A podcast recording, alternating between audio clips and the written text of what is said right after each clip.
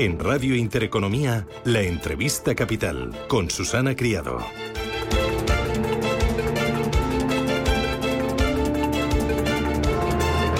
Hoy es un día clave para la convulsa política italiana. Está previsto que Mario Draghi comparezca en el Parlamento para anunciar si confirma su decisión de dimitir como primer ministro ante las diferencias en la coalición de gobierno o atiende a las súplicas del presidente de la República, Sergio Mattarella, y permanece en el cargo.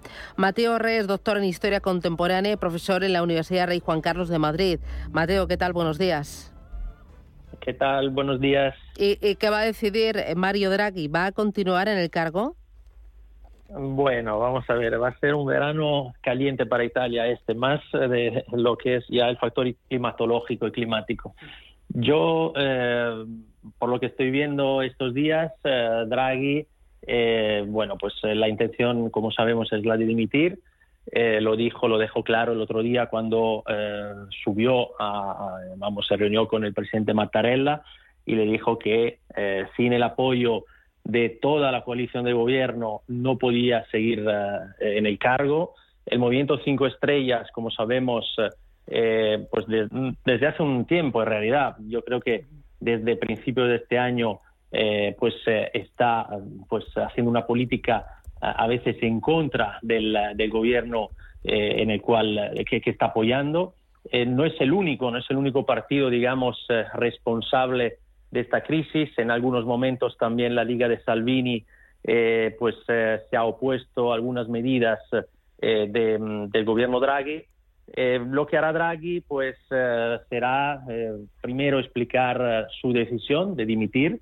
Lo hará efectivamente hoy en el Senado y mañana en la Cámara de los Diputados y luego habrá casi, casi seguramente un voto después del debate, habrá una moción de confianza, una moción de confianza que yo creo que va a ganar sin ningún problema eh, Draghi, pero mm, no sé si será suficiente ese voto a favor para que Draghi eh, se quede. Es decir, yo creo que eh, sin un programa de gobierno bien cerrado y sin el compromiso por parte de los partidos de la mayoría de apoyar los presupuestos generales del Estado, eh, pues eh, yo creo que Draghi podría no cambiar de idea.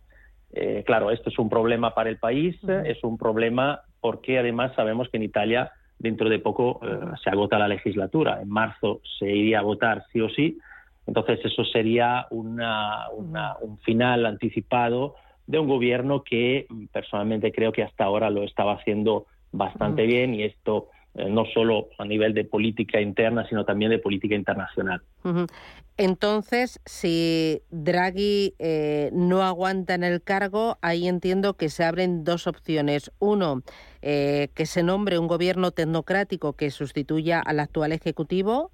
Y dos, elecciones anticipadas, pero ya tendrían que ser a la vuelta del verano. Exacto, exacto. Sería eh, la primera opción, eh, pues la que se nombre un nuevo primer ministro que permita efectivamente terminar la legislatura y yo creo que esto no lo quiere nadie, no lo quieren los partidos y no lo quiere eh, la ciudadanía italiana. Si Draghi no sigue, pues yo creo que todos queremos que se vaya a elecciones. la segunda opción es efectivamente que haya elecciones anticipadas eh, según marca la Constitución, yo creo que eh, pues sería a partir de la primera semana de octubre. Es decir, que vamos a tener por eso un verano bastante complicado eh, en Italia, pero yo creo que es que no hay, no hay otras opciones.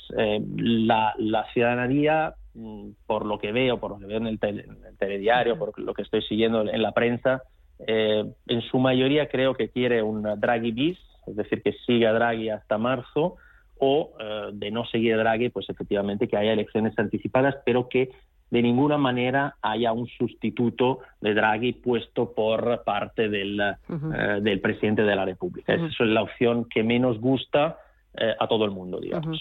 ha habido en las últimas semanas y los últimos meses numerosas fricciones en esa coalición de gobierno. ¿Cuál ha sido la gota que ha colmado el vaso, Mateo? Bueno, la gota en realidad es la negativa del movimiento Cinco Estrellas a votar eh, el denominado decreto sobre ayudas. Es un decreto eh, que, eh, con el fin de ayudar a, vamos, a muchas familias italianas, pues tenía previsto invertir unos 23 mil millones de euros, pues, pues, efectivamente, de ayuda en un periodo de, crisis. En este caso, el movimiento Cinco Estrellas, por una especie de efecto de forma, votó en contra, pero eh, digamos que las fricciones habían empezado antes. Mm, importante también fue el aumento del gasto militar eh, a raíz de de la guerra entre, Rusia y Ucrania. Eh, en este caso, también el movimiento Cinco Estrellas se ha opuesto a esa subida del gasto militar. También se ha opuesto en, la, en esta, digamos, política por parte de Draghi de eh, bueno pues de, ser digamos eh, la cabeza más visible de esa línea dura en contra de la Federación Rusa. Es decir que es una mezcla de eh, pues eso de incomprensiones dentro de la de la mayoría sobre todo debida a, pues a esta esta oposición interna que está haciendo en los últimos tiempos el movimiento Cinco Estrellas sobre todo su líder Giuseppe Conte, que no olvidemos que fue el anterior primer ministro italiano. Eh, ¿Cuánto duran los primeros eh, ministros en Italia? Porque yo, eh, echando ahí un, un poco la, vista atrás, el recordar, ¿cuántos han pasado en la última década o en los, los últimos 20 años? Vamos a año y medio, cada, cada año y medio, ¿no? cambian ahí de primer ministro.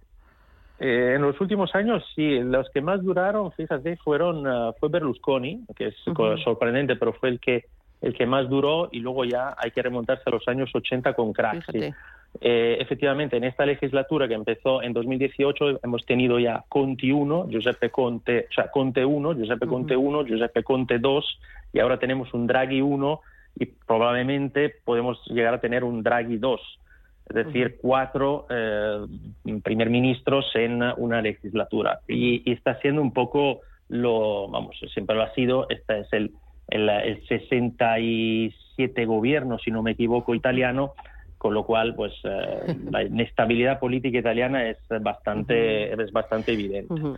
Además llega esto en un momento bastante complicado por la guerra de Ucrania, eh, por los riesgos de suministro energético, por la escalada en la inflación, eh, porque tenemos pasado mañana reunión del Banco Central Europeo y va a empezar a subir tipos de interés. El momento es pésimo para Europa y también para Italia.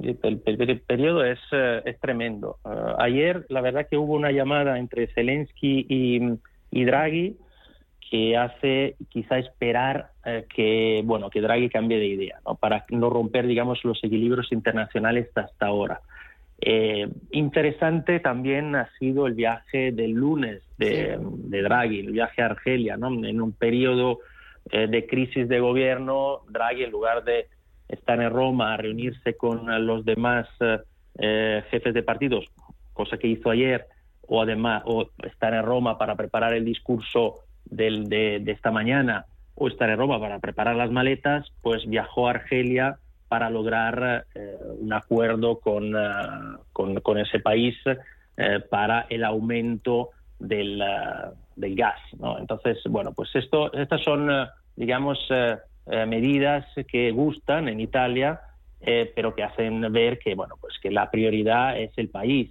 y, en este periodo, la verdad que, pues si a nivel internacional las cosas están francamente mal, pues a nivel de política interna y de economía interna, Italia está, está mal también. La inflación ha aumentado y los problemas económicos son evidentes. Y, y, si se confirma el peor escenario, que es que eh, finalmente Draghi no continúe y se convoquen elecciones para después del verano, ¿hay quienes podrían ser candidatos? Porque esto es una auténtica ensalada en Italia, ¿no? Exacto, es una ensalada eh, tremenda. Eh, vamos a ver, en Italia se supone, según las encuestas, que si votáramos ahora, no creo que cambie mucho de aquí a octubre, mm, va a ganar el centro derecha. Pero claro, ¿qué centro derecha va a ganar? Va a ganar un, centro derecha conformado por Forza Italia y la Liga, que a día de hoy prefieren que siga Draghi en el gobierno. De hecho, son eh, están en la mayoría, están apoyando al gobierno de Draghi. Sin embargo, en el centro derecha hay otro partido, Fratelli d'Italia, Hermanos de Italia, de Giorgia Meloni, que según las encuestas a, hoy, a día de hoy está en el 25%. Es decir, sería el primer partido de Italia, eh, el, evidentemente el primer partido del centro derecha y a, día de hoy está en la oposición. Siempre se ha puesto eh, de manera, la verdad que bastante mm, educada y tranquila al, gobierno Draghi, pero eh, digamos que el centro derecha que se va a presentar unido en las probables elecciones de octubre, muy unido no está. Pero según las encuestas va a ganar. ¿Qué pasa en el otro lado? Mm, el Partido Democrático quiere que siga Draghi, sí o sí. Es importante que siga Draghi y además que siga Draghi con el movimiento cinco estrellas todavía dentro del gobierno, porque el Partido Democrático sabe que sin el, movimiento cinco estrellas no puede ganar las elecciones y aún así será muy difícil que gane las elecciones porque el movimiento cinco estrellas a día de hoy está, vamos, eh, tiene unos números negativos. Y luego quedan otros partidos como Renzi, partidos de centro, que bueno, que a día de hoy quieren que siga Draghi y que en unas eventuales elecciones pues aportarían un total de un 7-8% como mucho. Con lo cual este, este es un poco el escenario. Centro derecha que ganaría, pero es un centro derecha un poco dividido a día de hoy, eh, con dos fuerzas importantes como la Liga de Salvini y Fratelli d'Italia, Hermanos de Italia de Giorgia Meloni, y una izquierda que sabe, el Partido Democrático, que sin el apoyo del movimiento Cinco Estrellas no iría a ninguna parte, pero un movimiento Cinco Estrellas bastante en la cuerda floja. Bueno, pues lo iremos viendo. Espero que hoy salgamos de dudas, aunque todo puede pasar en Italia. Mateo Re, doctor en Historia Contemporánea y profesor en la Universidad Rey Juan Carlos de Madrid.